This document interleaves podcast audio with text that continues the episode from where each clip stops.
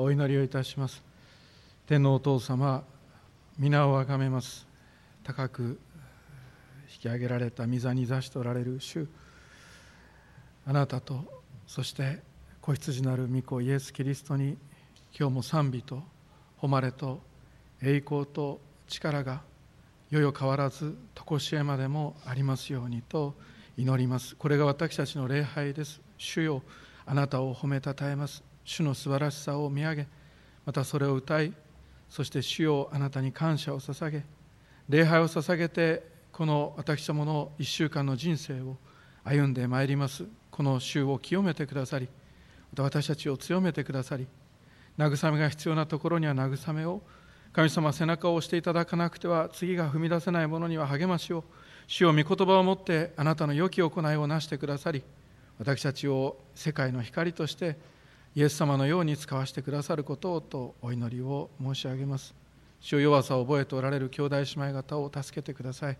顧みてください。一人にせずあなたが共にいてくださり私がインマネールのイエス・キリストだとおっしゃってくださる神様の尊い恵みを持ってお一人お一人のそばにあってそれぞれを慰めてくださることをと祈ります。また重荷を抱えてまた罪悪感を抱えてまた過去を覚えて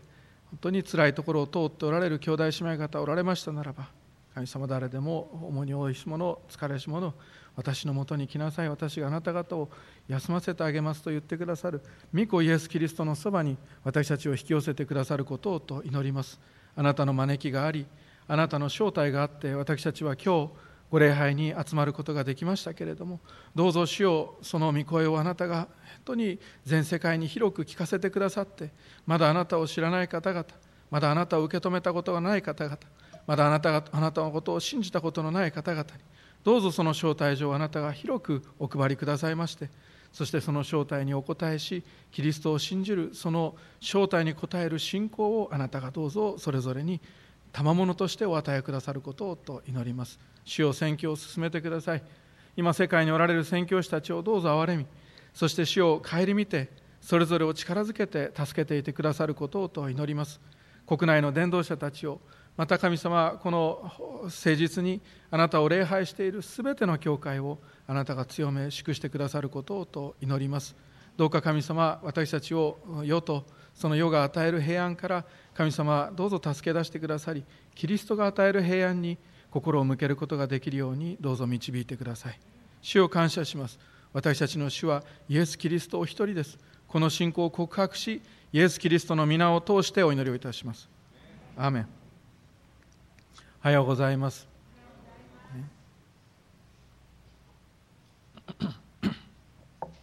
今日のメッセージは宇治屋王が死んだ年という説教題のもとでメッセージを取り次いでまいりますが開かれているのはイザヤ書の6章で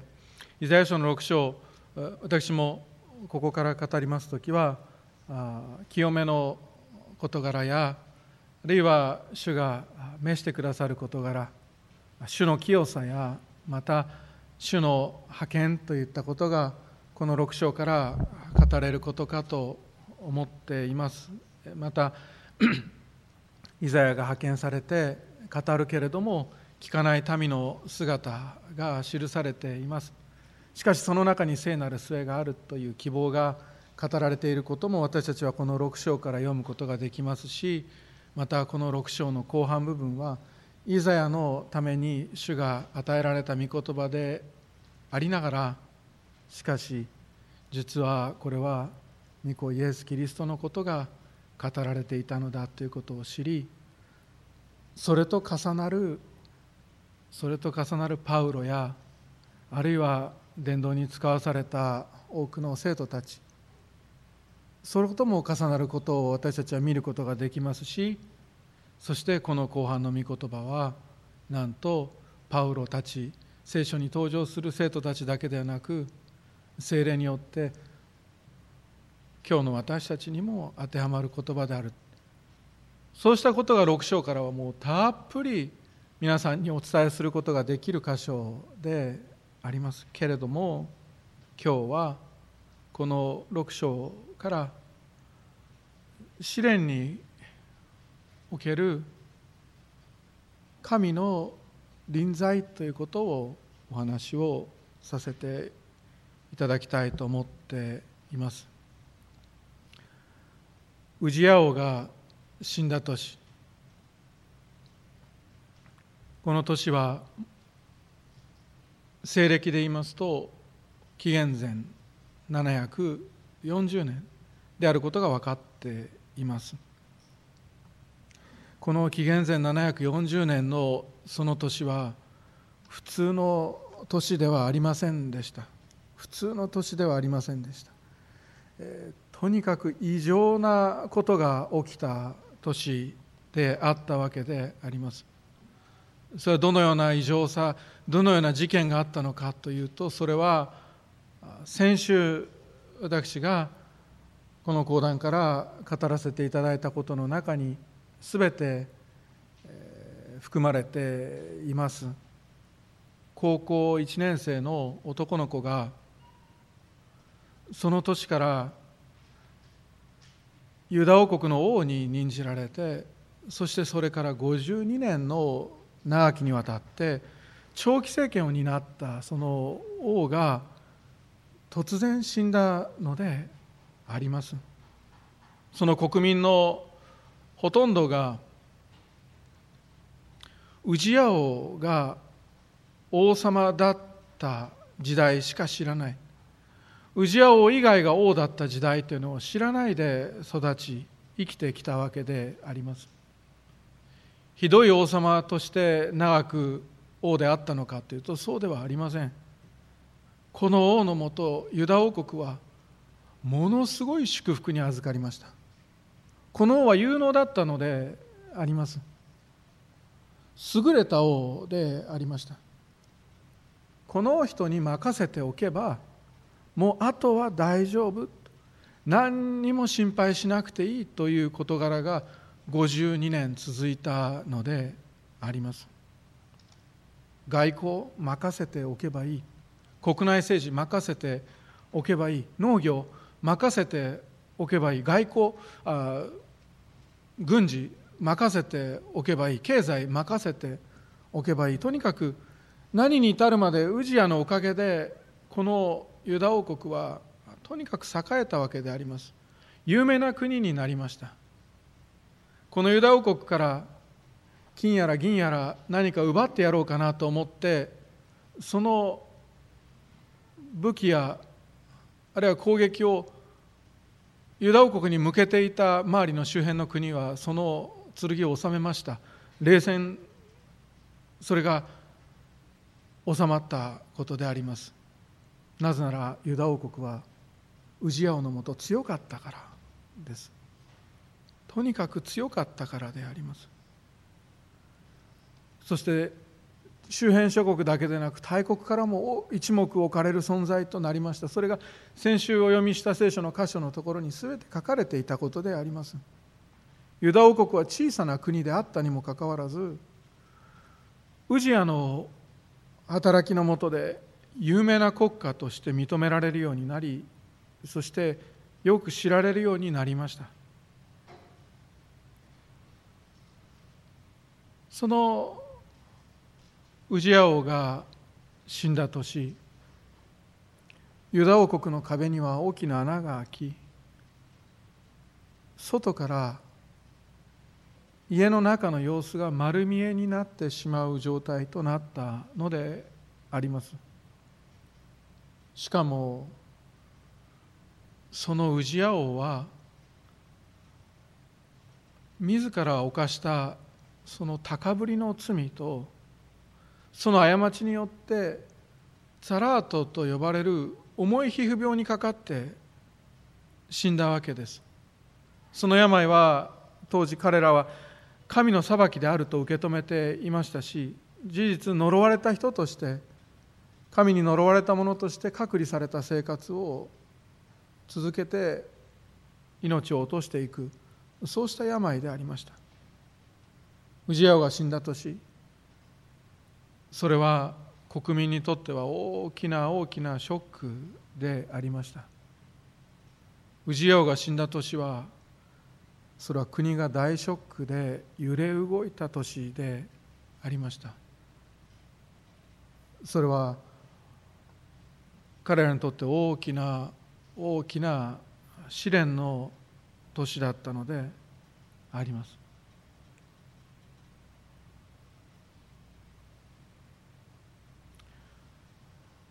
砂の中に隠した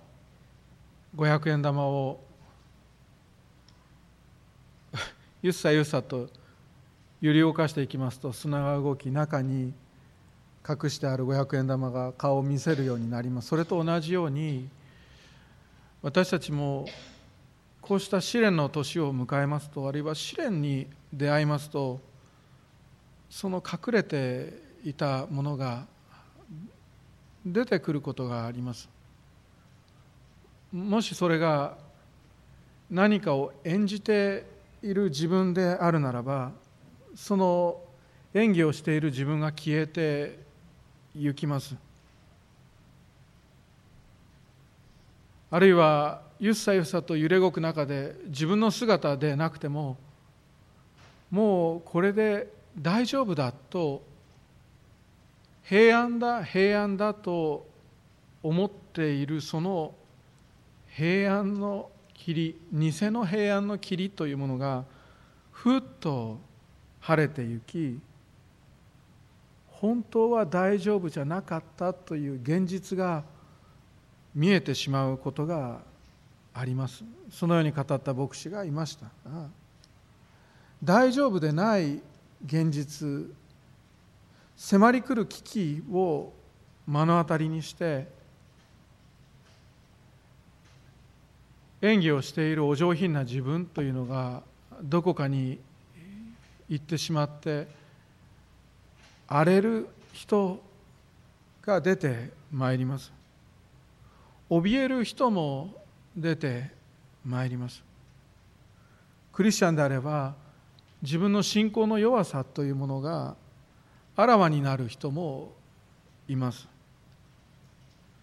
試練が起こるとそうした事柄が今まで見えなかったものが見えるようになります。ウジヤ王が死んだ年ユダ王国はどれほど荒れたことかと思わされます。私たちにもウジヤ王が死んだ年というものがあります。大きな試みを受けることがあります。それを皆さんは覚えておられる方もいるでしょうし兄弟姉妹これから味わう方々もいるかもしれない。しかしクリスチャンとして生きるその人生の中で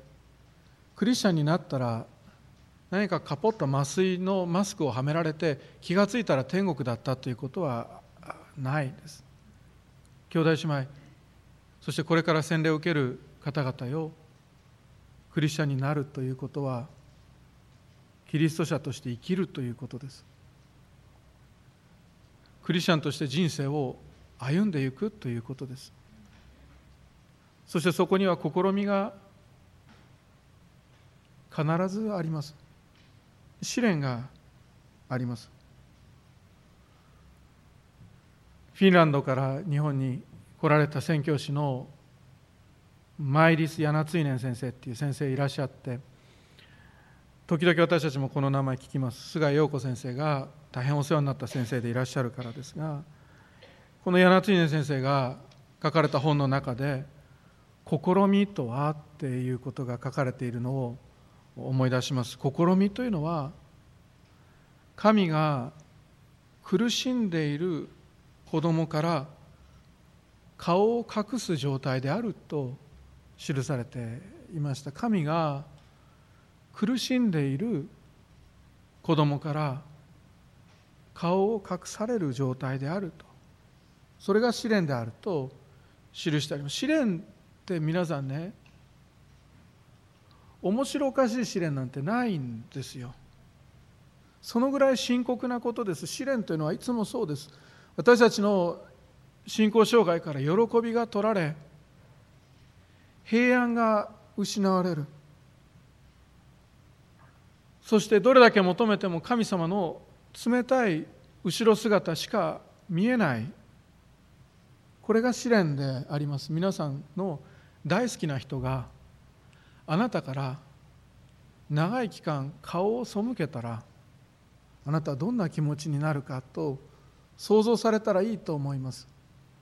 あなたが頼っている人があなたから顔を背けて背中を向けて長い期間を過ごしたらあなたはどんな気持ちになるかと考えられたらいいと思います。試練というのは兄弟姉妹クリスチャンにとっての試練というのはそれと同じです。我が神我が神どうして私をお見捨てになったのですかと主が祈られましたけれども試練の時というのはそのようなことです。御顔をこちらに向けて私を恵んでくださいと叫びたくなるような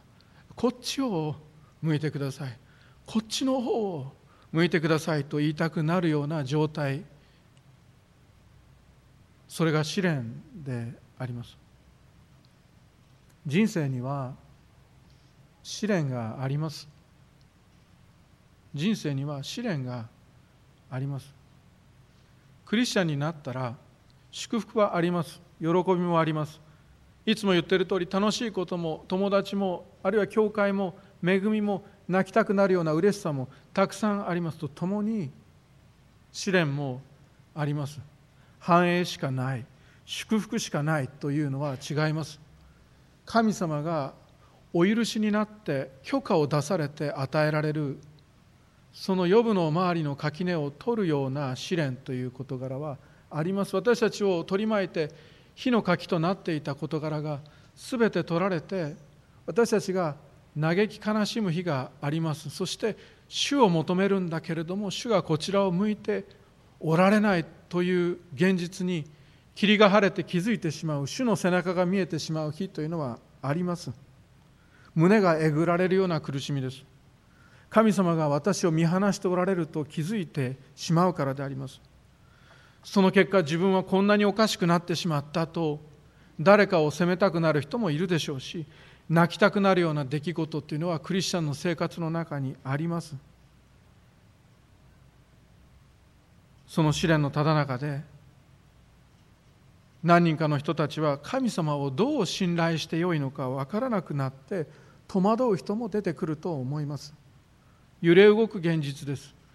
その揺れ動く現実の中で少しずつあらわになってくるのは神中心に見えて実は自分の祝福のために神を信じていたかもしれないというような自分の信仰の姿かもしれませんしあるいはその揺れ動く現実の中少しずつ見えてくるのは心底求めていたのは神の栄光ではなくて自分の願う通りに神がしてくれることであったということなのかもしれません。神中心と言いながらそれを喜んでいたのではなく自分あるいは人あるいは先生を中心に据えていたことが少しずつあらわになる。もしかすると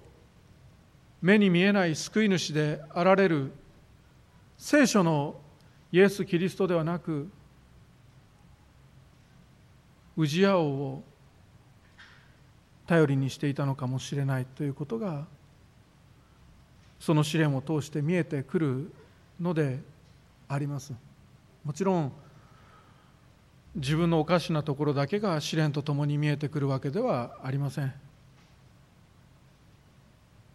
世の中の多くの人はこの高みまで登ってこいそうすれば景色が違うぞと言います。しかし私たちクリスチャンは知っています。試みとともにその階段を降りていくときに今まで肉の目で見えなかった事柄に私たちは気づかせていただけることを知るのであります。主がいかに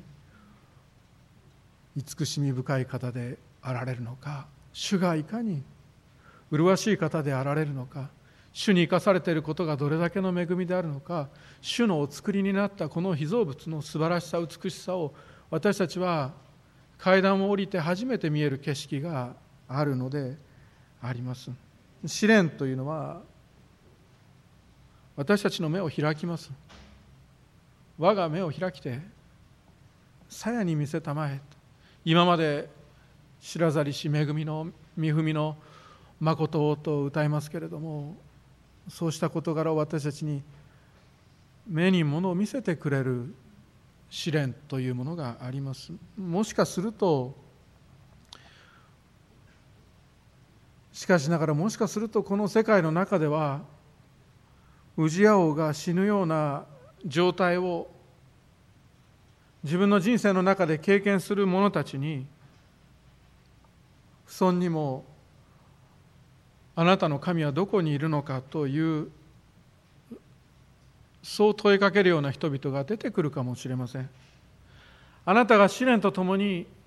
主のお背中を見て苦しんでいるのを見てちょうどいいとあなたの神は今どこにいるのかと問う者たちが出てくるかもしれません。ちょうど出エジプト記で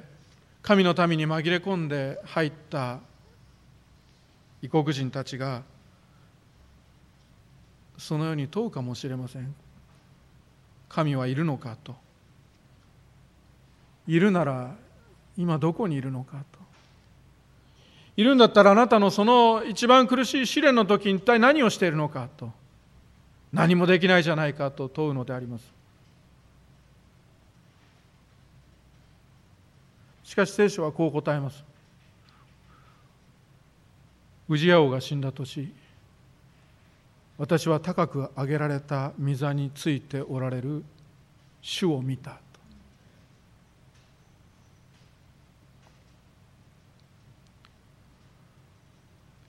今日のこの箇所はね私たちに言ってるんですよ。ウジヤオがいなくなった。けれどもそれを通して私は本当の主を見た。イザヤが語るその箇所を私たちは自分のこととして聞くのであります。試練の中でノンクリスチャンたちがあるいはあなたの信仰を揺り動かそうとする者たちがあなたの神はどこにいるのか。あるいはあなたの心さえも私の神はどこにおられるのかと。そのように問う中で兄弟姉妹主はいなくなっておられません。兄弟姉妹主はあなたから離れておられません。兄弟姉妹主は御座に今日もついておられます。そして聖書によればキリストはその父なる神の右に座しておられあなたのために取りなしていてくださると聖書に記されて今あなたの罪が許されるようにと。あなたの失敗があなたの愚かさが清められるようにと。あなたを血で洗いそしてあなたのために取りなしを続けあなたが恵まれるようにあなたが守られるようにあなたが平安を持って歩むことができるようにと取りなし続けておられるのであります。そしてあなたを通してすべてのことが働いて益となるようにと祈っていてくださるのであります。聖書によれば私が読んでいる聖書によれば主は私たちの味方であることが記されていて神があなたのあなた方の味方であるなら誰が私たちに敵対することができるだろうかと記されている御言葉を私たちは知っています。今大混乱の中におられる兄弟姉妹よ。神はそれでもあなたが平安の中で生きていた時と同じところにおられ同じようにあなたのことを愛して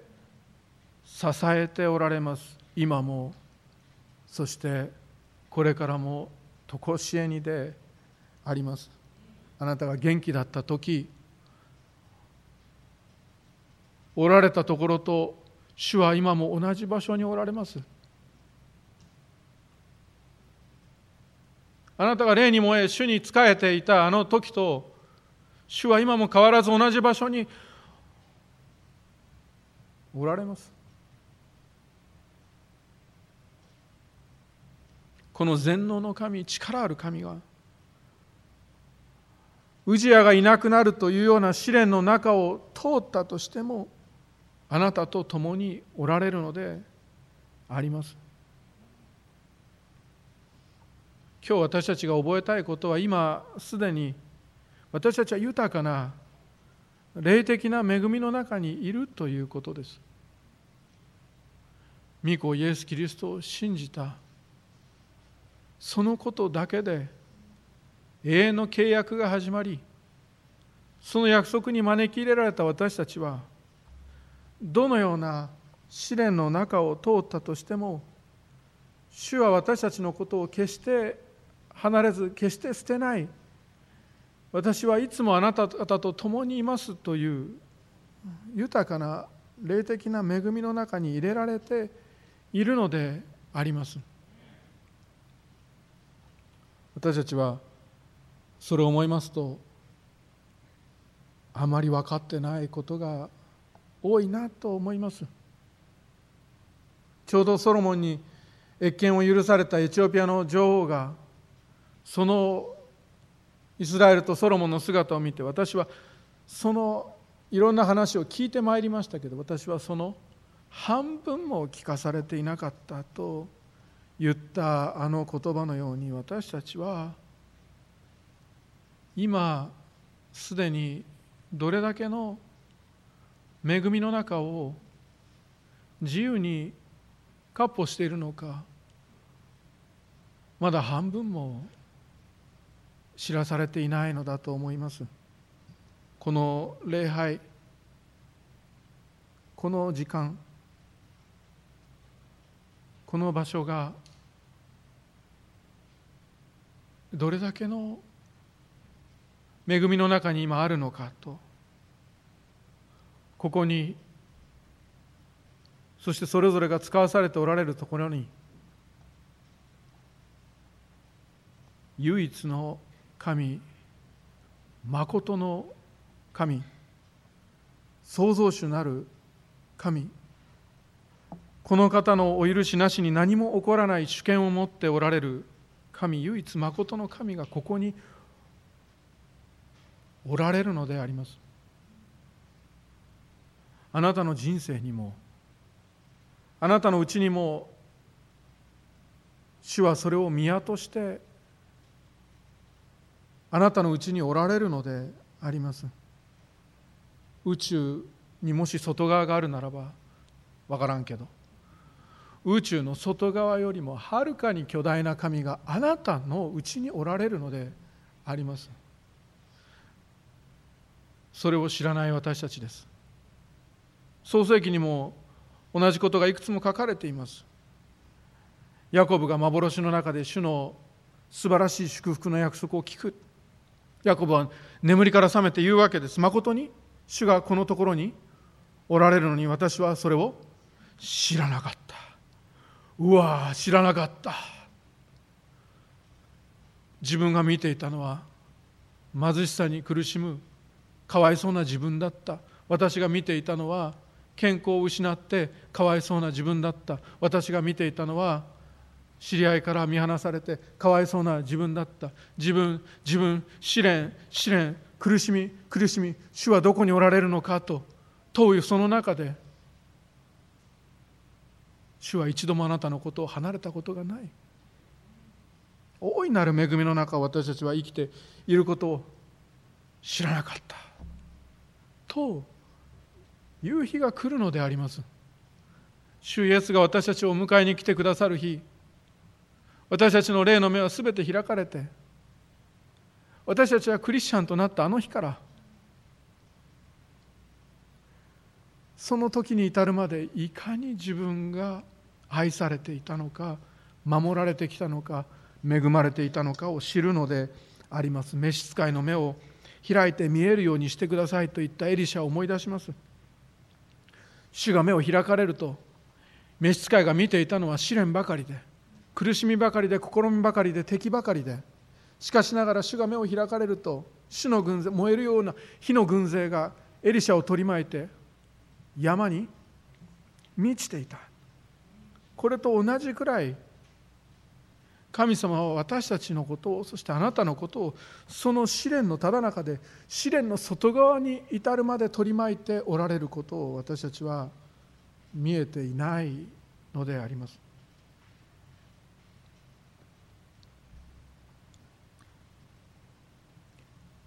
あのネイティブアメリカンのインディアンと呼びますがネイティブアメリカンの成人式の話を時々しますでしょ？13歳になると成人式を迎える一つのその部族で最終試験がある。その最終試験は何かというとたった一人で森の中で一晩過ごさなくてはならないという試験。です夜目隠しをされて深い森の中を手を引かれて連れて行かれる。暗い夜にいろんな不気味な音が目隠しを外すと見え聞こえしてくるわけであります。それを聞きながらもう絶対に野獣が襲ってくるんだ。もう絶対にコヨーテが来るんだ。絶対に熊が現れるんだと怖くなりそしてお母さんお父さんと一緒に囲んで今頃焚き火を囲んで楽しく過ごしてるはずなのにどうしようと寂しくなりそしてどうしても家に帰りたいと思うのであります。しかしこの試験で泣くことは許されない。ただこの夜の寒さにも耐えながら眠ることができないその夜を地面に突っ伏して泣きたいのを我慢し声も出さず息を抑えてただじっと我慢する。それが成人式の最終試験です。朝日が昇り木が見える草が見える花が見える。周りが少しずつ見えてくると彼は飛び起きて驚きます。45メートル離れたところに弓と矢を持つ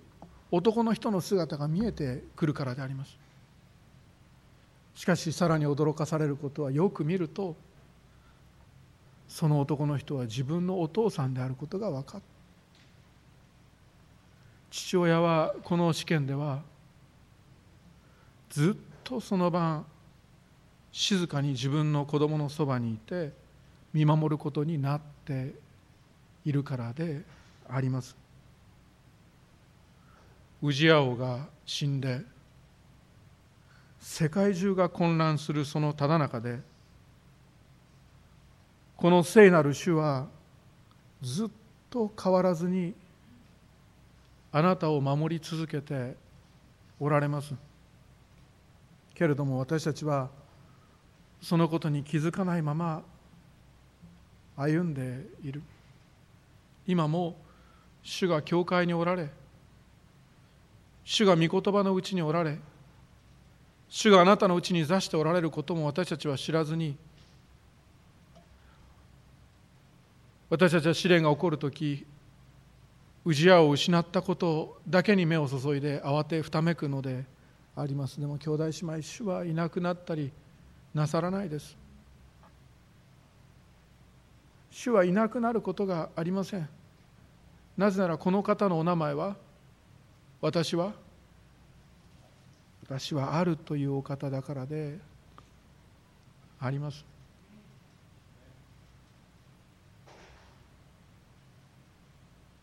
ウジアオが死んでとっても頼りにしていた杖が折れる時その時こそ私たちは目に見えない杖が私たちの主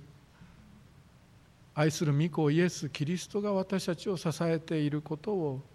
知るのであります。私がこの箇所が好きでそして主が好きなのはこの主は座っておられるだけのお方ではないからであります。主は語られる主です。罪の許しには主の御言葉が必要ですけれども主はここでイザヤに語ってくださる。聖なる主を見てウジヤの死を思い出したことでしょう。ああ自分もああなるかもしれない。ああ私はもうダメだ。私は唇の汚れた民の中に住んで唇の汚れた民。唇の汚れたもので唇の汚れた民の中に住んでいる。ああウジヤと同じになると思ったそのところで主はイザヤに御言葉をかけてくださるのであります。これがあなたに触れたからと。見つかりを通して許しの宣言をしてくださるのであります。主は座っておられるだけのお方ではありません。あなたに主は許しの宣言を今も聞かせてくださるお方であります。御子イエス・キリストが十字架についたから。あなたの罪は許されていると声をかけてくださる。あなたの咎は取り除かれ。あなたの罪は許されたの宣言をしてくださる方であります。主は座っておられる方だけではありません。主はイザヤを証明へと導きます。ご自身の計画があるからです。そして誰が私たちのために行くだろうと声をかけになるイザヤは答えて行きますがその答えたイザヤを主は派遣されお使わしになります。私たちもそうです。揺れ動く地に立ちながらその御声に応えていくのであります。倒れそうになりながら答えていくのであります。どう答えるのか。主にどう答えるのかって言ったらウジヤオがいなくてもあなたがいると。そして私もここにいると。私を派遣してほしい。私を配属してほしい。ウジヤオの死の混乱の中で神の御言葉が進んでいくためにそのご計画のために使わされていくロケットのような者たちもいるけれどももし発射基地が必要ならば私がそれになると。私たちは主のご計画のために応えていくのであります。兄弟姉妹方の中でウジヤ王の死んだ年を覚えておられる方ウジヤ王の死んだ年を味わっておられる方主はどうしておられるんだろうかと問うならば主は着々とそのご計画を今も進めておられます。何も心配する必要はありません。あの話しましょうか。バルトという神学者が死ぬその前日に友人の牧師のトルナイゼンが電話をかけた日のことであります。バルトという神学者は電話で友と世界の情勢について語り合ったということが残されています。その話題はやがて世界が今どれだけ暗いかそしてどれだけこれから悪くなっていくかという事柄に話は傾いていった。その時に死を直前にしたバルトはこう言ったのであります。しかしでもでもね落ち込んではいられないよと。とんでもないそんなことしちゃいけないと。なぜかといえば主のご支配は変わらないからだと言って電話を切ったことであります。兄弟姉妹今日も今もこれからもこの神の変わらぬご支配があります。たとえ今が夜のように見えたとしても学生たちをあるいは生徒たちを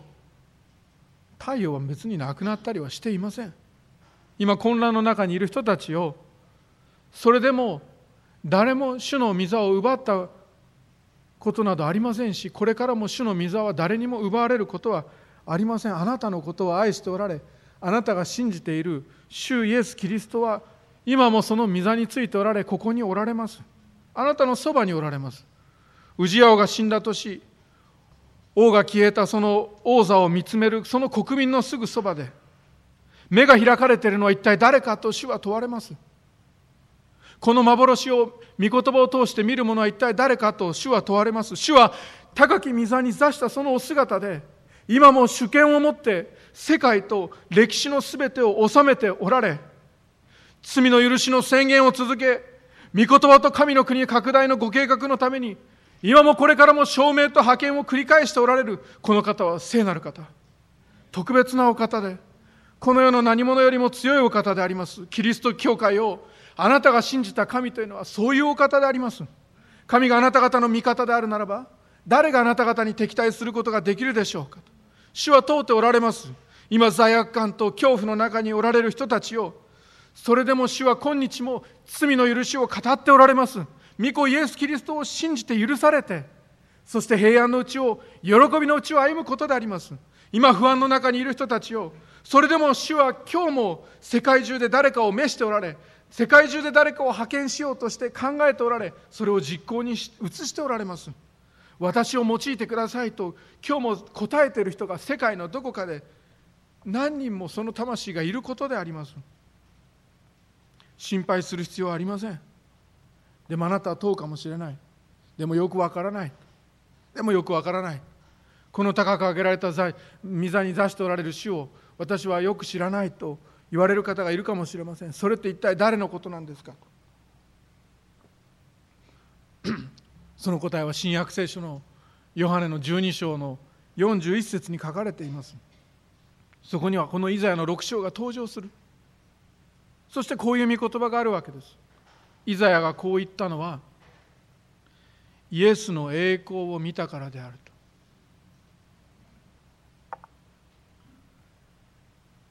兄弟姉妹イザヤが目を開かれて見たのは受肉前の私たちの主イエス・キリストだったのであります。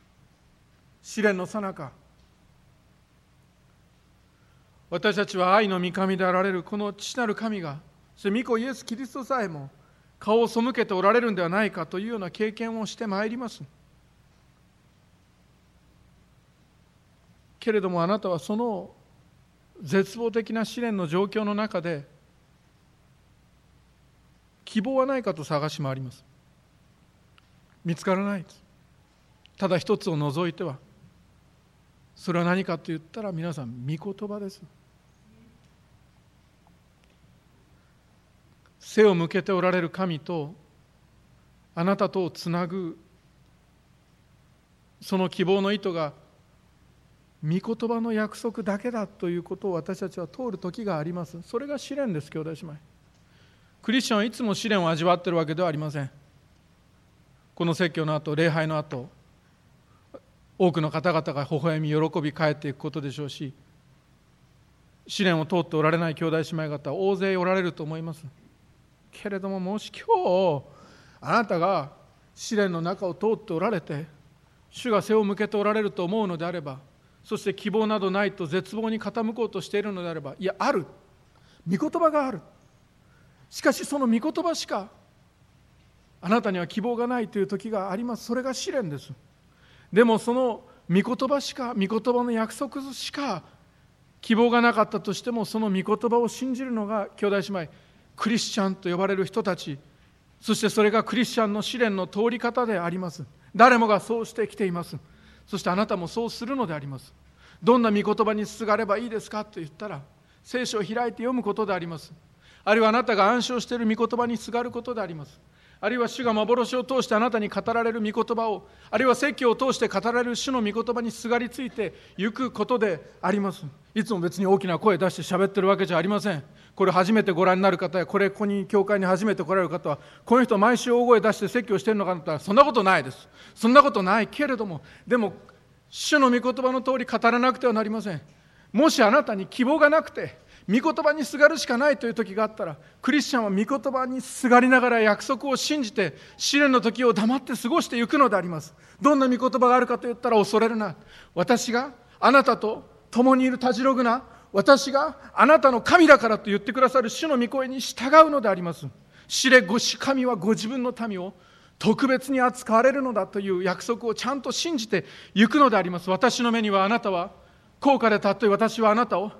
こんなにも辛いけれども背中を向けられているけれども本当は主は私のことを愛しておられると信じていくのであります。この苦しみは誰もわからないというようなそんな気持ちになって布団に突っ伏しているあなたに主は語られるわけであります。あなた方が経験した試練は皆人の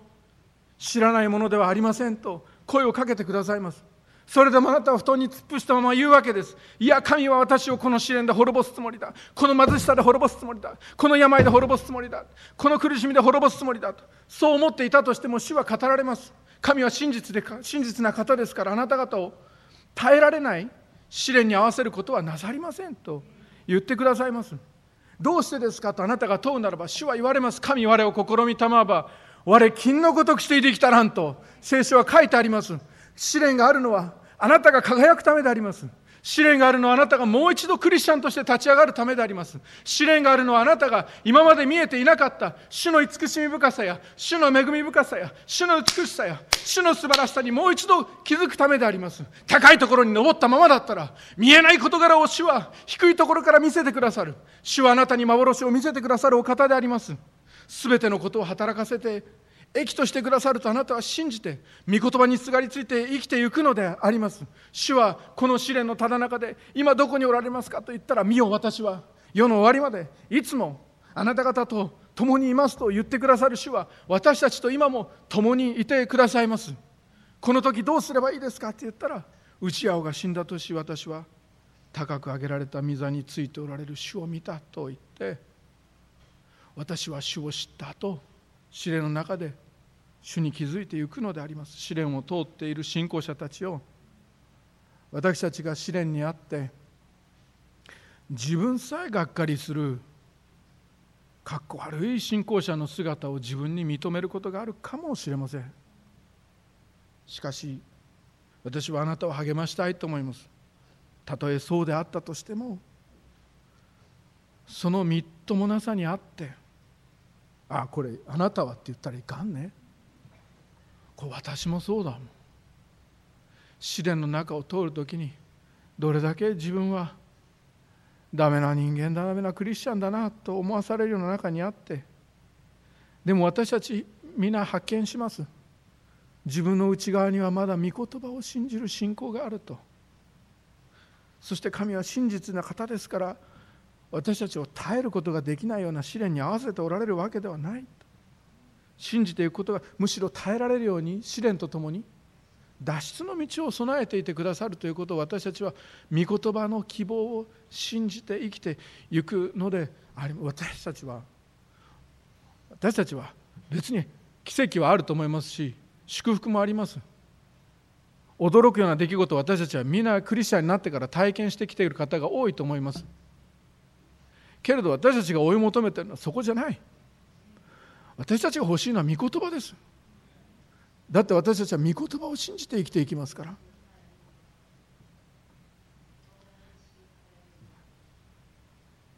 目に見える頼りが頼りにしているものが動いていく時私たちは動かずにあなたを私を守り続けてくださる主イエス・キリストに頼っていくのであります。祈りましょう。天のお父様皆をあがめます。主よ私たち私たちを支えているものが動いていく時壊れていく時神様私たちは本当に心細い気持ちになりますがしかしそんな時に私たちは変わらずいてくださる主を信じますし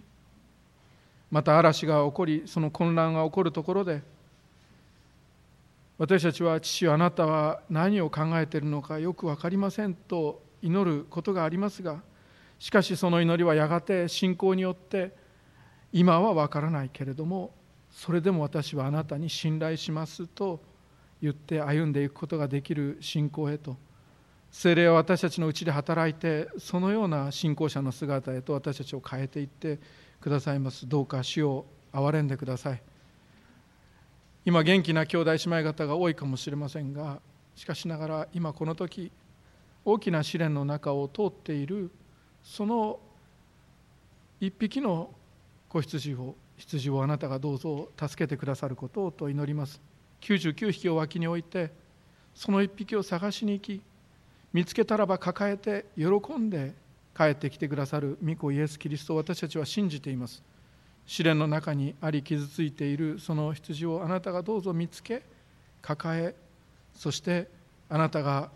平安なそして喜びの信仰へとあなたがまた招き入れてくださるようにとお祈りをします。どうか私たちの信仰を強くしてください。主よ。私たちの信仰を大きくしてください。主よ。私たちが御言葉をそのまま信じることができるように精霊よ。あなたが私たちのうちに信仰を与えてください。主よ。その御言葉のうちにある神様の朽ちき事柄に目を開かれて見ることができるようにしてください。主よ。あなたがどうぞその御言葉の約束が必ず成就しそして必ず何かを起こしてそして虚しく主のもとに戻ることはない御言葉であることを信じさせてください。主よ。あなたは私たちを御言葉を通して祝福される主であることを私たちは信じることができますように。試練の前の状態にいや試練の前の状態よりももっと良い状態へと私たちの魂をあるいは私たちの生活を戻してくださる主であること。たとえその一つ何一つ叶わなかったとしても私たちをやがて待っている御国の相続は甚だ素晴らしいことをどうぞ主を私たちに思わせてください。愛する主イエス・キリストの皆を通してお祈りをいたします。アーメン。